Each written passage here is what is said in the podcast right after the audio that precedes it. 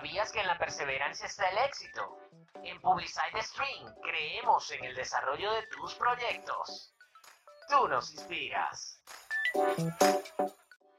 Así es, damas y caballeros. Hoy tengo el honor de darle la bienvenida a pues este contacto tan maravilloso que vamos a estar haciendo el día de hoy a través de publiciteca.com con nuestra querida Laura Chimaras. Por acá me presento, yo soy Isamar García, pueden conectar conmigo en mi Instagram en arroba Isamar García P y mantenerse conectados con nosotros a través de nuestras plataformas digitales, arroba Publiciteca para nuestras portadas y arroba Publicite eh, Pisoteca para pues nuestras notas de entretenimiento. El día de hoy, como les dije, vamos a estar conectando con Laura Chimares para conocerla un poco más, para reírnos con ella y para conocer un poco más acerca de quién es esa mujer que está detrás de todos esos títulos que tiene Laura. Bienvenida. Hola Isamar, gracias. Gracias por esa introducción, gracias por esta invitación también. Sé que va a ser una buena conversa. Eh, voy a poder contar todo lo que está detrás de esos títulos, que son bastante intensos. Así que nada, me preparo para hablar ya que me gusta hablar. Sí, ah, bueno, a ti te gusta hablar y hay mucha gente detrás de estas pantallas que les encanta escucharte y además que les encanta también leerte. Eh, pues yo voy a comenzar diciendo directamente que soy tu fan, que pues soy una mujer que te admira, que admira a la mujer Muchísimas y gracias. Que, que soy una mujer que admira el trabajo que haces y lo que le regalas a todo tu alrededor, porque básicamente tu trabajo es sumarle a los demás desde tu experiencia para que a través de tus experiencias nosotros también podamos evolucionar un poquito a través de todas tus vivencias. Pero si en este punto de la vida, en este día, a esta hora, en este momento histórico, te preguntan, ¿quién es Laura Chimaras? ¿Tú qué dices? Mira, em, me costó muchos años, muchísimos años, quitarme los títulos. Eh, creo que cuando uno crece en, el medio de la actuación, como yo crecí, eh, se acostumbra a tener los títulos y cuando te dicen quién eres, uno dice, bueno, yo soy actriz o soy escritora o soy algo. Siempre, siempre buscamos el título para eh, tener algún entendimiento de quiénes somos. gracias a Dios ya hace rato creo que la escritura me dio eso. puedo definirme como lo que soy realmente, como un ser humano. yo soy un ser humano. Eh, yo soy un ser humano apasionado que le gusta vivir mucho, que le gusta la literatura, que ama estar con su familia, este, que le apasiona la música y que después de eso puedo decir que soy una escritora en construcción. Digo en construcción porque cinco años escribiendo no es absolutamente nada. Eh, sigo construyendo mi camino como escritora. Entonces, si me quieren ver como, como una persona que se quiere colocar un título, te puedo decir que, bueno, que soy una escritora qué bonito que tengas ese concepto de, ti y que nos invites a la introspección con, con, esa definición que tienes, porque básicamente es así, o sea, somos seres humanos y nunca dejamos de evolucionar, o sea, hasta el último momento de nuestras vidas, cada segundo es, eh, eh, también depende de nosotros ir evolucionando, ir aprendiendo, ir sumando, pero qué bonito todo eso que dices de que estamos en constante construcción. Sí, sí, es así. Eh, además, quien no lo ve así, eh, está completamente errado porque aunque tú no quieras evolucionar, cada día que pasa algo se modifica en ti, algo haces diferente, entonces siempre hay evolución. Exactamente. A ver, Laura, eh, bueno, tu carrera está, eh, digamos que llena de muchísimas aristas. O sea, podemos hacer un podcast de, de tres días y creo que no nos alcanzaría para tocar absolutamente todas las aristas de tu vida, pero yo desde mi faceta de, seguidora de tu trabajo quiero conectar contigo a través de, de, todos esos despertares, porque yo a todos esos momentos de catarsis que lamentablemente siempre vienen ligados a situaciones difíciles y tristes y, y conmovedoras, yo los llamo despertares y todos en la vida necesitamos en algún momento de algún despertar y luego que tenemos el primero, eh, es más fácil reconocer todos los que vienen después. Pero tú a este punto ¿Cuál fue el primer despertar de Laura Chimara? ¿Cuál fue ese primer momento en, el que tú te sentiste más conectada con, con la verdad de la vida? Mira, em, yo, yo, siento que eso fue hace ya como siete años, em, porque fue la primera vez que escribí. Realmente, eh, no sé si con la verdad de la vida, porque englobar un poco la verdad de la vida es sumamente complejo, Creo que definir un poco la verdad de la vida, creo que nadie la tiene, pero el, primer, como la primera epifanía que yo pude sentir fue hace siete años, cuando yo me atreví a escribir para una red social, recuerdo en ese momento, eh, para un blog que yo me hice, de verdad todo muy genuino, nada planificado. Este, y empecé a escribir cosas que sentía, era como una especie de diario. Siento que las personas que han leído el, el diario de Ana Frank, un poco eh, la postura que tenía Ana Frank cuando escribía ese diario.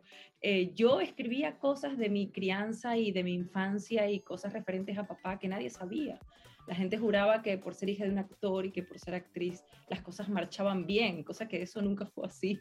Entonces yo agarré este blog para empezar a escribir eh, y de la mano con esa escritura yo empecé a meditar. Entonces digamos que ahí tuve eh, una lucidez diferente y una lucidez también muy importante porque a raíz de ahí es realmente donde empieza mi camino a la escritura.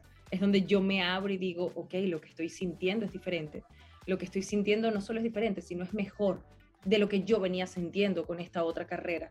Entonces viví una especie de, muchas cosas, como de metamorfosis, de despertar. La meditación se hizo muy presente en mi vida. Eh, ya yo venía leyendo desde muy chiquitica, entonces en ese momento la lectura también se hizo mucho más presente y los títulos de libros que leía ya eran libros mucho más inclinados a la filosofía. Por eso yo termino estudiando filosofía después eh, a, buscar más, más, más pensar. O sea, yo lo que quería era aprender a pensar. Yo quería, epa, ya va, yo quiero saber cosas. Era lo que me estaba pasando en esa cabeza. Entonces, yo siento que esos fueron los primeros pasos para, para tener un poco más de lucidez. Ajá, y entonces a este punto eh, eh, me estás diciendo que tuviste tu primer despertar, como lo estamos llamando, hace siete años. Sí. Y yo mencioné que luego de ese primer despertar, a uno se le hace como más fácil eh, reconocerlo, como que me está sucediendo esto y esto por alguna razón, y esto me está mostrando que tengo que aprender específicamente esto. Y después de ese primero, ¿cuántos despertares ha tenido Laura Chimax? Mira, la verdad no los he contado. Eh, lo que sí te puedo decir es que en 20 años de carrera, por decirlo así, en 20 años de carrera jamás había vivido la evolución que he vivido en 7 años de mi carrera como escritora. Eh, en 20 años he vivido cosas hermosas, como cosas muy feas, eh, pero lo que ha pasado en mis últimos siete años han sido claves para yo construir el camino que quiero construir y convertirme en la mujer que me quiero convertir.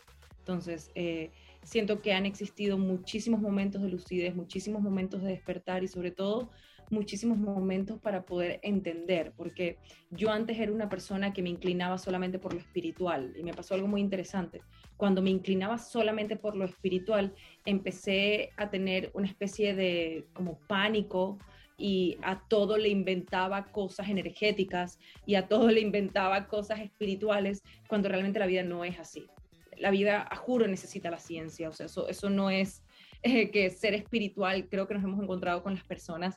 Hay personas muy lindas que son 100% espiritual y hay otro porcentaje de personas que pueden ser muy religiosas y muy espirituales y no son las personas más lindas y más honestas. Entonces a mí lo que me pasó fue que yo tuve una inclinación espiritual muy fuerte y todas mis compañeras eran como muy espirituales, entonces tú no podías caminar por una calle normal. Para ti todo tenía un significado, todo era si pasaba algo negro en la calle, algo te afectaba y eso es enfermizo. Eso es sumamente delicado porque eso es enfermizo. Por eso cuando yo termino de estudiar filosofía, me encuentro ahorita estudiando psicología clínica y por eso yo necesitaba la ciencia. Yo decía, yo no me puedo inclinar solo por un pensamiento espiritual porque me puede convertir en una persona mentalmente enfermiza porque es muy extremo, ningún pensamiento extremo funciona para tener un equilibrio en la vida. Por eso ahorita estoy un poco inclinada a la ciencia y siento que me va a tocar el momento donde voy a poder llegar a un medio y decir, epa, creo que este es el camino, uno de los caminos más coherentes o posibles que puede construir el ser humano. Pero en estos eh, siete años he tenido una evolución muy grande, pero también porque me lo, he o sea, me lo he dispuesto yo. Yo he querido hacerlo. He tenido que sacrificar muchas cosas Em, muchas cosas te digo que no soy la persona más social, mientras la gente estaba los fines de semana rumbeando y saliendo con sus amigas, yo estaba sacando otra carrera. Eh, yo estaba aprendiendo letras, yo estaba intentando escribir otro libro, de verdad he, sacrificado muchas cosas eh, del cual hoy en día no me arrepiento, porque tengo 30 años y creo que cuando cumplí los 30 años muchas amigas me dijeron, eh, como que, ¿qué problema? Vas a cumplir, cumplir 30 años, qué increíble, ya eres mujer. Y yo decía todo lo contrario. Estoy agradecida y feliz de lo que he podido construir hasta mis 30 años. Entonces, llegué a los 30 años con, con esta claridad, con esta evolución y con este camino y siento que, que, bueno, que despertar va a ser siempre. La idea del despertar y la idea de que estés atenta es que empieces a entender un poco los lenguajes de la vida y que no te conviertas en un pensamiento extremista, en un pensamiento radical.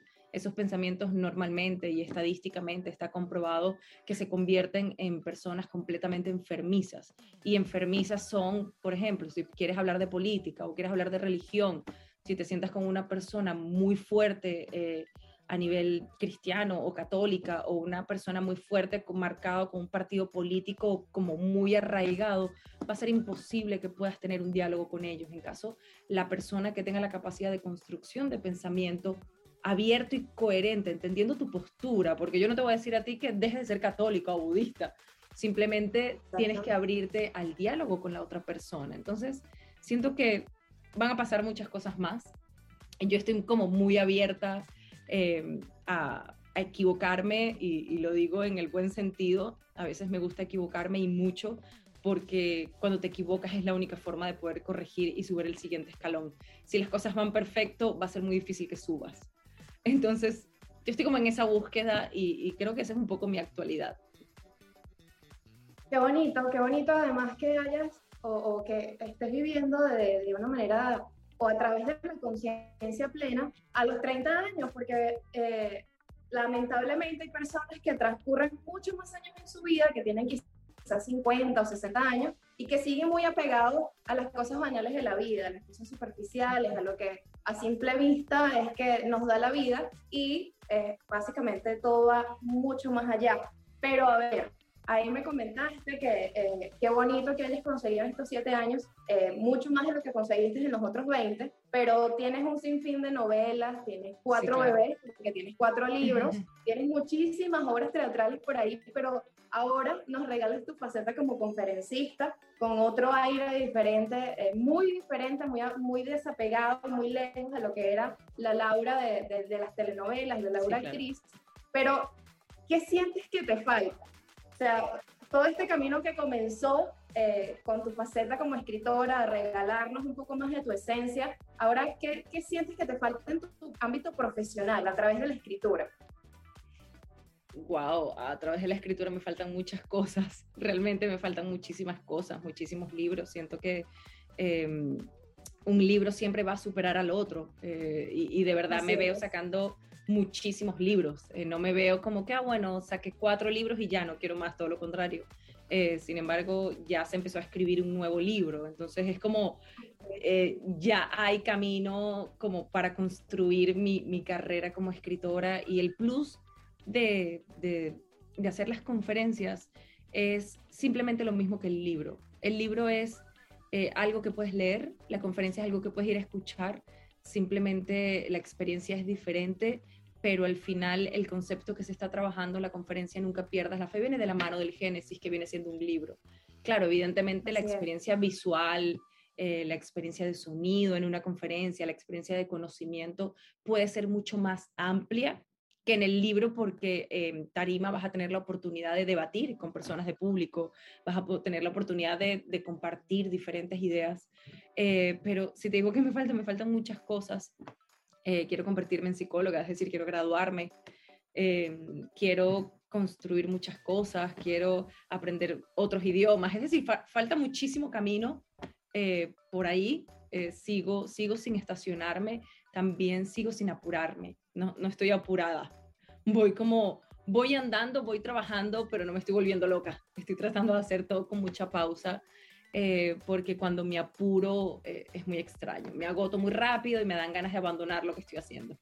Pero, pero bueno, así estoy, sigo escribiendo, sigo estudiando, eh, quisiera crecer en mis conferencias, evidentemente, sueño muchísimo con llegar un día y, y poder tener 100, 150 fechas al año en una conferencia, como lo hace un gran psicólogo que se llama Jordan B. Peterson. Él acaba de lanzar 80 fechas en un año Entonces yo siento que esos son, ese es como el camino que quiero tomar.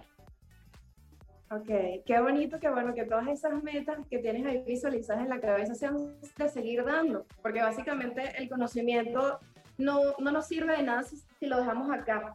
El conocimiento evoluciona y crece y fluye y es libre cuando lo compartimos con los demás. Y qué bonito que no te eso, que no tengas ese pensamiento egoísta de el conocimiento es mío y es mi poder, sino que quieras darle las herramientas a otras personas que tú has venido adquiriendo en, estos, eh, en todos estos años de miles de experiencias, de miles de trabajos, de miles de pasiones.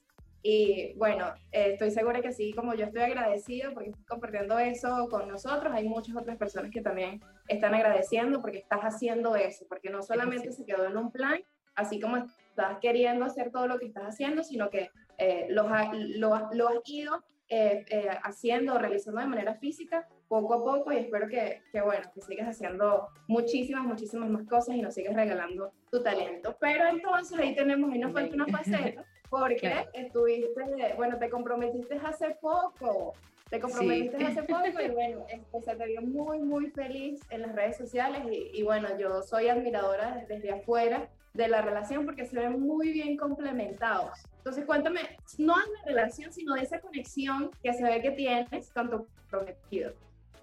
Sí, eh, bueno, la realidad es que ya nos casamos. nosotros estamos, nos comprometimos y nos casamos, solamente que yo no hice nada público. Em, ya nosotros estamos casados por el civil. La boda sí, la boda por la iglesia sí la vamos a hacer el próximo año. Em, el hombre con el que me casé es un genio, empezando por ahí. Eh, él es él solo tiene 32 años y es profesor de grado de una de las universidades más importantes de aquí, del estado de la Florida. Entonces, como, como que lo primero que me enamoró de él es que es un genio. Eh, como que lo primero que conecté con él fue tu mente es asombrosa. Me encanta cómo piensas, me encanta tu lenguaje y siento que el hecho de haber conectado de otra forma, eh, no de simplemente la forma física, el qué lindo eres, qué linda eres, vamos a juntarnos eh, esa forma diferente de conectarnos llevó a nosotros, bueno, hoy en día ser una familia. Eh, somos sumamente felices, gracias a Dios, estamos muy tranquilos.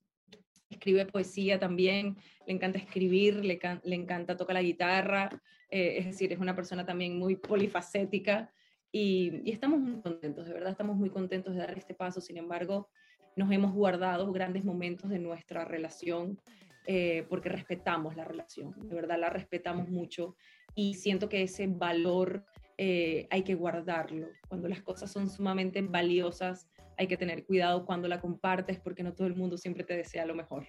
Entonces creo que esos momenticos como casarnos, por ejemplo, nadie se enteró que me casé, eh, nadie supo absolutamente nada de eso y es porque son recuerdos tan hermosos y tan valiosos que, que, que no, que lo atesoro tanto que no, no quisiera compartirlo. Pero nosotros estamos muy bien, de verdad estamos muy bien grandiosos, felices, eh, organizando nuestra boda, porque ahora sí estamos organizando la boda por, por la iglesia.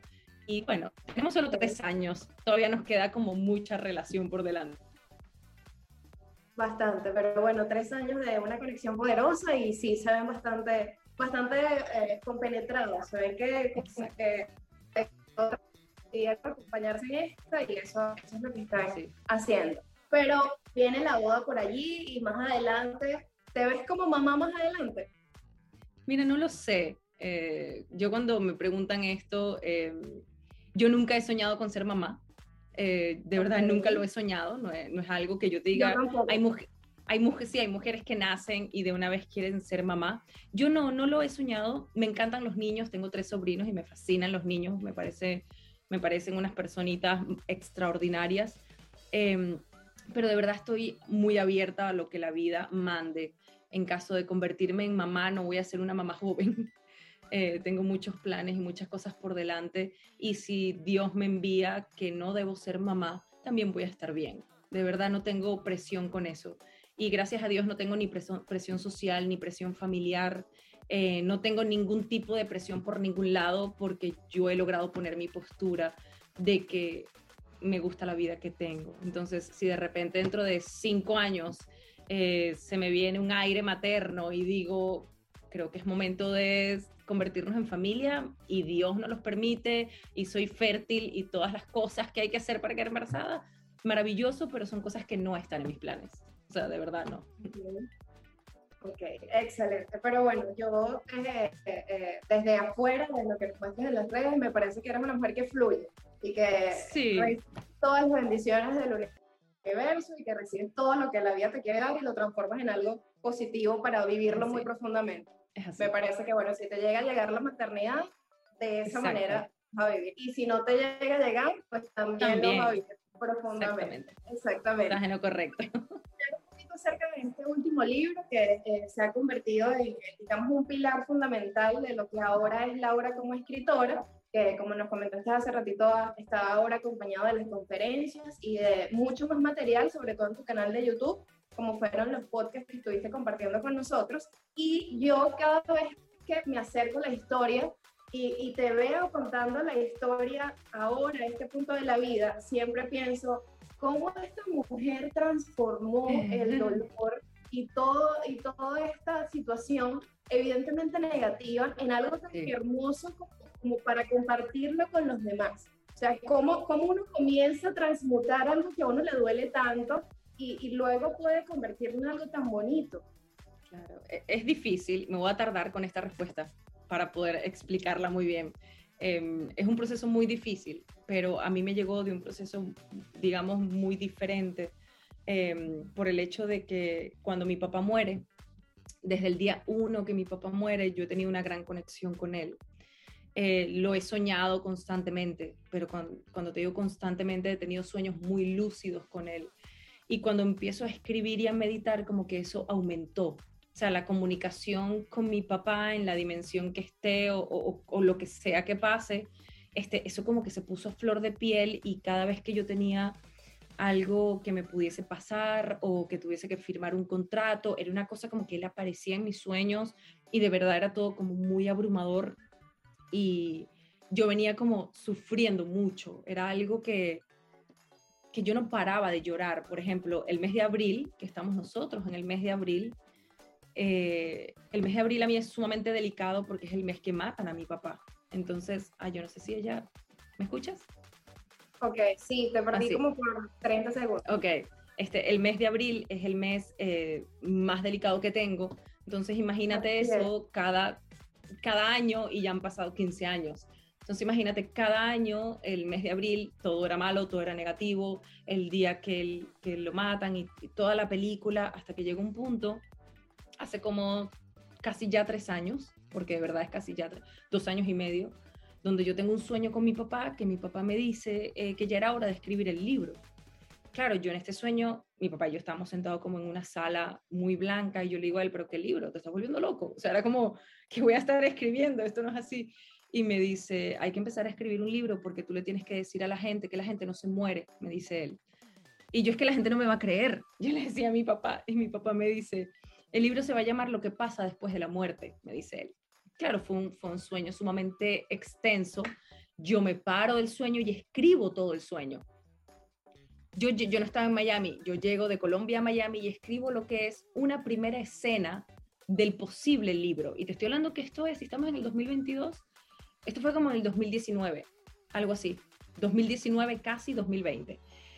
No, 2019 mucho antes de pandemia, ni siquiera habíamos entrado a pandemia, o sea, de verdad fue hace mucho tiempo. Y yo escribo esta primera escena y fue como si hubiese abierto la oportunidad a sanar, porque recuerdo haberla escrito y me sentí muy mal porque el primer capítulo de Nunca pierdas la fe, que es literal esa escena que escribí en el 2019 del cual no se modificó, es el momento en que me dicen que había que mi papá había muerto Em, cuando yo escribí eso me sentí muy mal y yo lo cierro. Recuerdo haber cerrado la computadora y dije, yo no puedo con esto. O sea, yo no voy a continuar. De ahí tuve unos sueños muy recurrentes con él y yo me paraba todas las mañanas a escribir. De verdad, yo no, yo no lo hacía, mire, yo no lo hacía consciente de que pudiese ser o no un libro exitoso. Yo no lo hacía consciente, yo ni siquiera sabía que iba a sacar el libro. Yo simplemente empecé a entrar en un automático donde me paraba todas las mañanas, 5 de la mañana, me tomaba un café y me sentaba a escribir y ahí me podía andar hasta las 3, 4 de la tarde. El caos empezó cuando entramos en pandemia y el efecto pandemia más efecto libro me dio a mí la sensación de quebrarme completamente y detuve el libro. Sea, lo detuve eh, como cinco meses. Después de ahí ya retomé el libro consciente. Ya había pasado la etapa más grande de, de, sentirme mal. Habían noches donde yo lloraba mucho, me tocaba leer mucho sobre mi papá, investigar mucho sobre él. Em, estaba soñando en exceso con él y lloré tanto que después de ese break, que fueron como tres, cuatro meses, fue como una fuerza que me decía, hay que terminar el libro. O sea, ya mi pensamiento era, hay que terminar el libro, porque ahora el libro no se trata de que es para mí, para mi sanar, para mi sanación. Ya yo estoy viviendo la sanación, ya mi familia está viviendo la sanación. Ahora, ¿qué pasa con toda la gente que se está muriendo? Porque imagínate yo contando un libro del duelo y yo prendía las noticias y todo lo que veía era que la gente se moría por COVID para mí fue, para mí fue como, como un balde de información y por eso este libro pasa de ser una biografía a ser una novela. Y una novela que narra una tragedia. Y se hizo énfasis en la tragedia, también eh, dando a entender todas las personas que murieron a raíz de la pandemia. Por eso nunca pierdas la fe, es tan fuerte cuando empiezas a leerlo. Son como tres, cuatro capítulos muy fuertes, sumamente desesperantes, ya después entras en un entendimiento para comprender un poco la fuerza que tenemos para aceptar la partida. No es que vas a terminar de leer el libro y dices, ya, sané. Eso no es así. Por eso se llama Nunca pierdas la fe. Eh, me costó mucho lograr este libro. Cuando te digo muchísimo fue que eh, en mi vida he logrado escribir de esta forma, de este tipo de narración. Eh, esto es una novela que tiene cuatro personajes, es decir, toda mi familia, introducir a los personajes, poner al lector como, como si él estuviese viviendo la tragedia y después al final lograr sacar al lector de ese dolor y decirle no vayas a perder la fe, porque la fe es la certeza ciega de que algo puede estar mejor, de que el mañana puede estar mejor. Fue muy complicado, fue algo doloroso, fue algo que no tengo palabras ni para explicarlo, porque era como una constante desesperación ya cuando se termina el libro, es donde yo digo, porque el libro se llamaba La heroica agonía de su muerte. Y yo decía, ese libro no se puede llamar así. Es que la gente no lo va a leer. O sea, la gente va a pensar que yo soy una persona muy dark y la gente no lo va a querer leer, decía yo. Este, sí, era, era algo muy fuerte y cuando me puse a leer el libro me di cuenta inconscientemente, porque no lo hice consciente, de que había mucha inclinación hacia la fe y compartía muchas cosas espirituales y muchas cosas de la fe y a cada rato hablaba de la fe y había un capítulo que ya estaba escrito que se llamaba Nunca pierdas la fe, que es el capítulo uno de los capítulos finales. En ese momento me encuentro con un video de mi papá donde mi papá dice Nunca pierdas la fe. Para mí eso simplemente fue como eh, una información completa para darme cuenta de que este proyecto eh, simplemente yo fui un portavoz, una mensajera eh, de muchas cosas que me mandaron a decir y que muchas cosas que me llevaron a escribir. Eh, siento que por esa magia el libro es un éxito, gracias a Dios. El libro es número uno, el libro se han vendido más de 4.000 ejemplares, es decir, está siendo una, de verdad está siendo una euforia que nunca antes había vivido y no se debe a que Laura escribió el libro, se debe a la magia y el mensaje que está detrás de ese libro. Eh, eso es Nunca pierdas la fe. Hasta hoy en día es el proyecto más valioso que tengo. Es el proyecto que me levanta todos los días. Así que, que bueno, nada, pronto voy a estar en Venezuela. Tengo mis conferencias en Venezuela en el mes de junio. Entonces se va a vivir Nunca pierdas la fe completo. Así es. Qué bonito. Y, bueno, hay muchas citas, o sea, hay muchos dichos que caben justamente después de este relato, como que eh, lo que es para uno es para uno. Pero entonces me surge la duda, porque qué bonito que tu papá tenía, eh, eh, digamos que ese plan para ti. Él como que dejó todo allí preparado y justamente tú tenías que ir buscando, ir recopilando la información y luego solo unirla porque el proyecto era, era para ti. Lo que era para ti era para ti.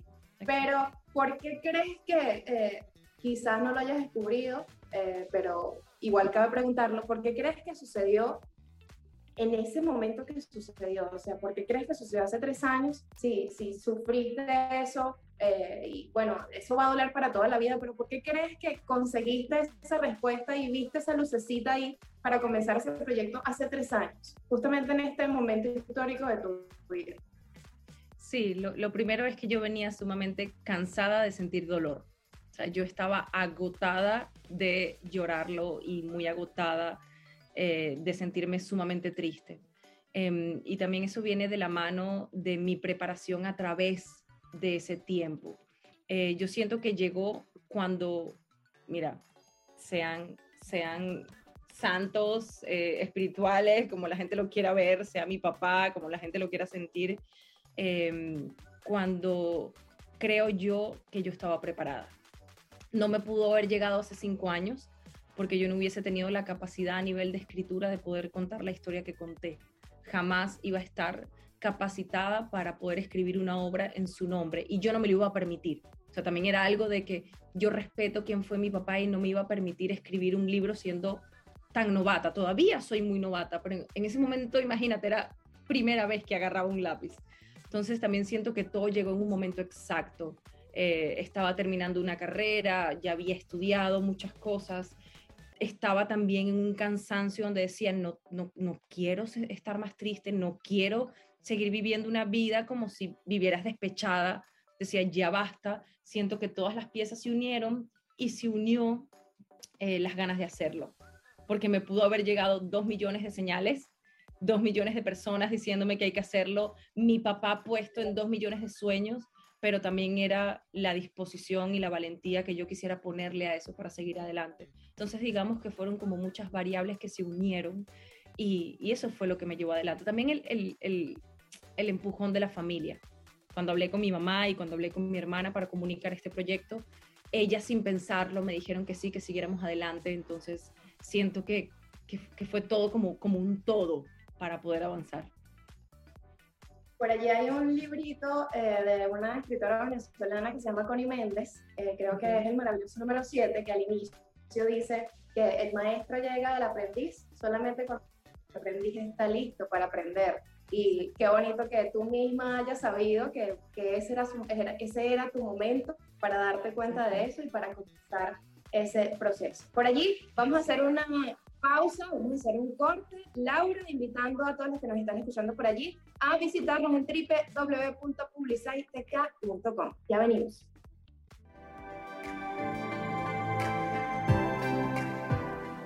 Nuevamente seguimos acá, pues con nuestra querida Laura hemos tenido una conversación increíble eh, de su lado humano, de su lado como esposa, de su lado como escritora, de su lado como mujer. Por acá nuevamente muy contenta Isamar García de seguir esta conversación. Y ahora sí, a ver, Laura vuelve a Venezuela con cada una de sus fechas para conferencia. ¿Cómo, en primer lugar, cómo te sientes al saber que vas a regresar con un proyecto que te llena tanto el corazón a presentarlo en tu país? Laura, cuéntanos. Bueno, primero estoy muy feliz porque era algo que yo quería lograr desde hace mucho y se me estaba complicando cada día más. No era tan sencillo. Eh, ir a Venezuela y el hecho de haber logrado por lo menos estas tres fechas este, en teatros también muy bonitos y como muy icónicos de, de, Venezuela, estoy muy, muy feliz, estoy muy agradecida. Sin embargo, la conferencia que se está preparando para Venezuela es única porque no es como la, el común nunca pierdas la fe que gira, sino que estamos haciendo cosas especiales para Venezuela. Estamos trabajando muchas cosas para que esas noches y esas tardes, perdón, de conferencias sean maravillosas. Sin embargo, en Caracas eh, va a ser el Día del Padre, el 19 de junio. Entonces, digamos que también es como, como una energía completa y, una fuerza completa este, para vivir un gran día. Así que estoy muy contenta. Eh, se espera eh, tener muchísima gente en las conferencias en nombre de Dios. Solamente tenemos Lechería, Caracas y Maracaibo por ahora. Pero bueno, por fin voy, estoy feliz, ya eso, eso es ya, ya lo que quedan son apenas dos meses em, y quiero ver a toda mi gente, la verdad.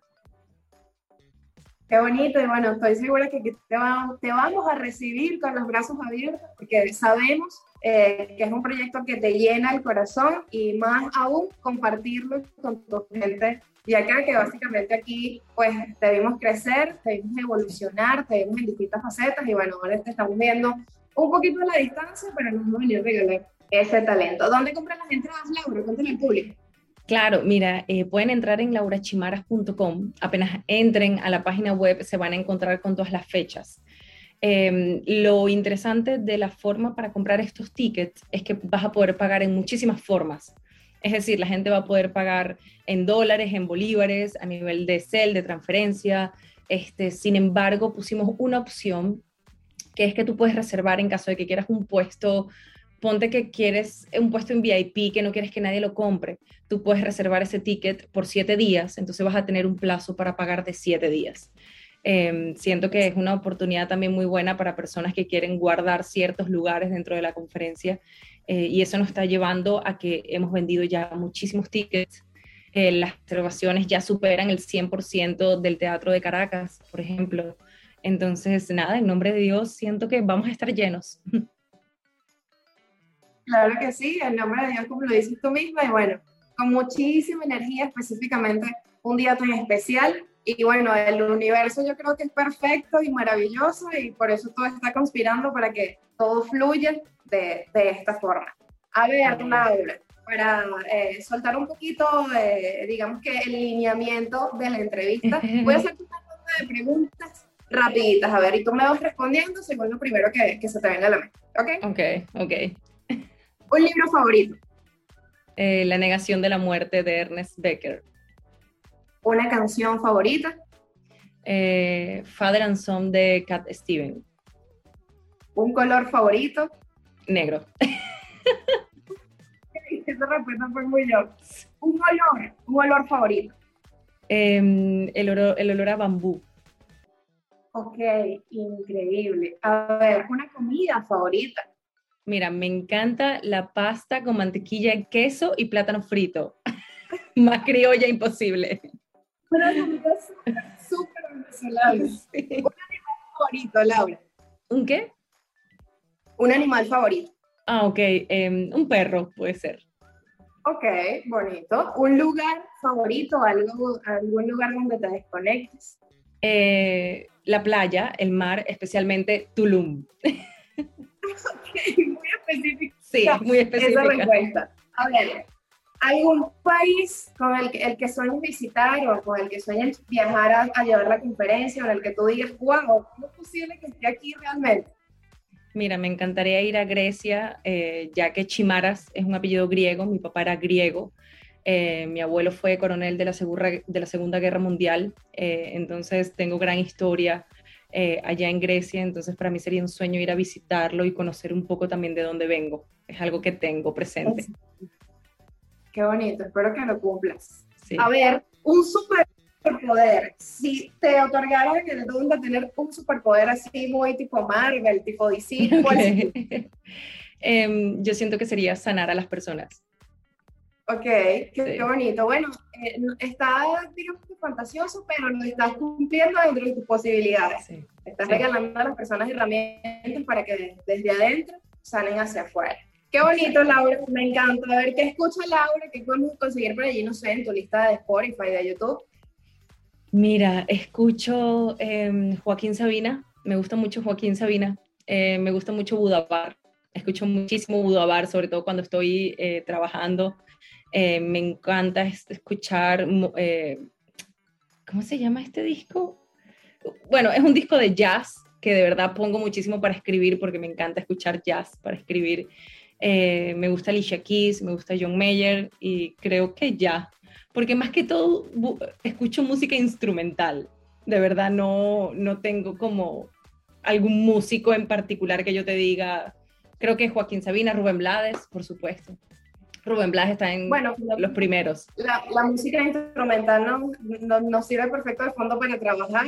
Para, todo. para ocuparnos los asuntos. Excelente, de verdad, bueno, Laura, eh, estamos por acá muy, muy, muy contentos de tenerte aquí con nosotros. Y yo voy a hacerte una pregunta que, con, con la que mayormente cierro mis entrevistas, y es, si el universo te concediera un solo deseo, que eh, el universo te concediera la certeza de que lo que sea que desees te lo a realidad, ¿qué pedirías? Que mi, mi papá no hubiese muerto en la forma en que murió. Que se lo hubiese llevado, sí, pero que se lo hubiese llevado de otra forma, no así.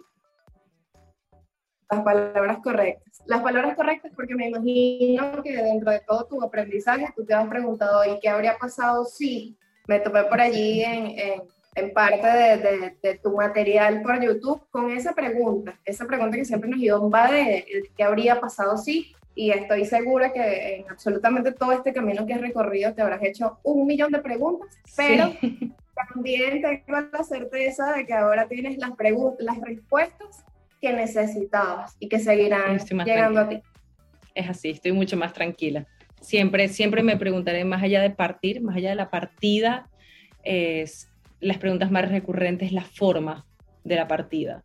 Entonces, eh, esa es como, ya, ya no la indago tanto porque es indagar en un pozo que no tiene fondo de verdad es algo que no funciona. Así que simplemente la aparté y dije, bueno, ya, eso tenía que ocurrir de esa forma, punto y fin, hacia adelante.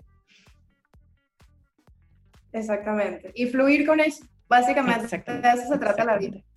Laura, un placer curioso, que tú digas, conchale, esto no está bien, pero me gusta hacer esto. Em, a ver, me río mucho cuando eh, a mí me gusta hacer deporte, entonces yo hago bicicleta, hago mucha bicicleta de ruta para triatlón. Entonces, eh, cuando voy en bicicleta, escucho reggaetón, escucho Daddy Yankee. Entonces, cuando voy con mi esposo, porque rodamos juntos, él me dice, estás escuchando reggaetón, ¿verdad? Y le digo, es que es la única forma de que yo puedo rodar 70 millas, si no, yo no puedo estar cuatro horas en una bicicleta, decía. Entonces eso me siente como un placer culposo, porque, no sé, no escucho reggaetón y solamente, sobre todo Daddy Yankee. Daddy Yankee es una cosa como que me inyecta algo para poder rodar tanto tiempo y mi esposo me echa mucha broma con eso. Ok, entonces me imagino que ya te descargaste el álbum nuevo para eso. Sí. porque ruedo, ruedo muchas veces a la semana y lo necesito para rodar, porque muy pocas veces tiene que ser dependiendo. Cuando son, cuando son muchas horas en bicicleta, sí necesito poner reggaetón. Cuando es una hora y media, de verdad me pongo a escuchar podcast, eh, me pongo a escuchar cosas que me pongan a entrenar tranquila. Pero cuando son entrenamientos extremos no puedo, necesito batería. Ok, entonces estuviste escuchando mucho reggaetón antes de, pues, el triatlón que te lanzaste con tu esposo el año pasado, si no me equivoco. Sí, sí, uno, exacto. Este, bueno, no antes de esto, sino cuando me montaba en la bici específicamente. Ok, ok eran como los momentos que más podía escuchar reggaetón. Qué bueno. Bueno, paso, pero bueno, no está mal que uno se disfrute de reggaetón y sobre todo si es de Dayaki, porque bueno, Dayaki. Sí, claro, exactamente. que es un, es un no, sí, él es una persona eh, muy respetada. Demasiado, bueno, nos hará falta, te harán falta ya para tu paseo, porque ya se va a retirar. Me va a tocar usar el primer disco, desde el primer disco hasta ahorita. Exactamente, resolver muchos de temas. Muchísimas gracias, Laura. Bueno, eh, no sé cuántas veces he dicho gracias en la entrevista, pero eh, creo que es una palabra súper poderosa, una de las palabras más bonitas dentro de, nuestro vocabulario. Y bueno, de, corazón, de parte de Publicite, gracias por, por esta oportunidad.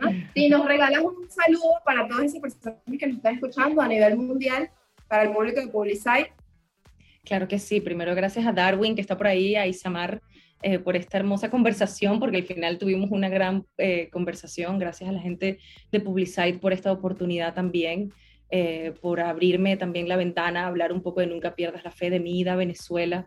Quiero agradecerles también por creer en Venezuela, por estar allá, por nutrir nuestra, nuestra Caracas, nuestro país, nuestra gente y seguir soñando para que toda la situación allá mejore. Así que nada, muchísimas gracias y nos vemos en la conferencia porque tienen que ir.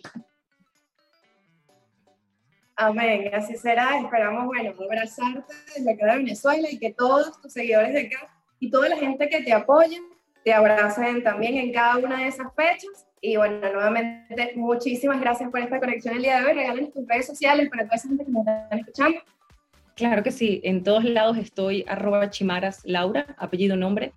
Este, y para conseguir tanto los tickets como mis libros, eh, como todo lo que quieran saber de mí, eh, leer los nuevos artículos, suscribirte a los correos eh, semanales, es en laurachimaras.com. O sea, no hay pérdida. Ahí van a tener toda la información.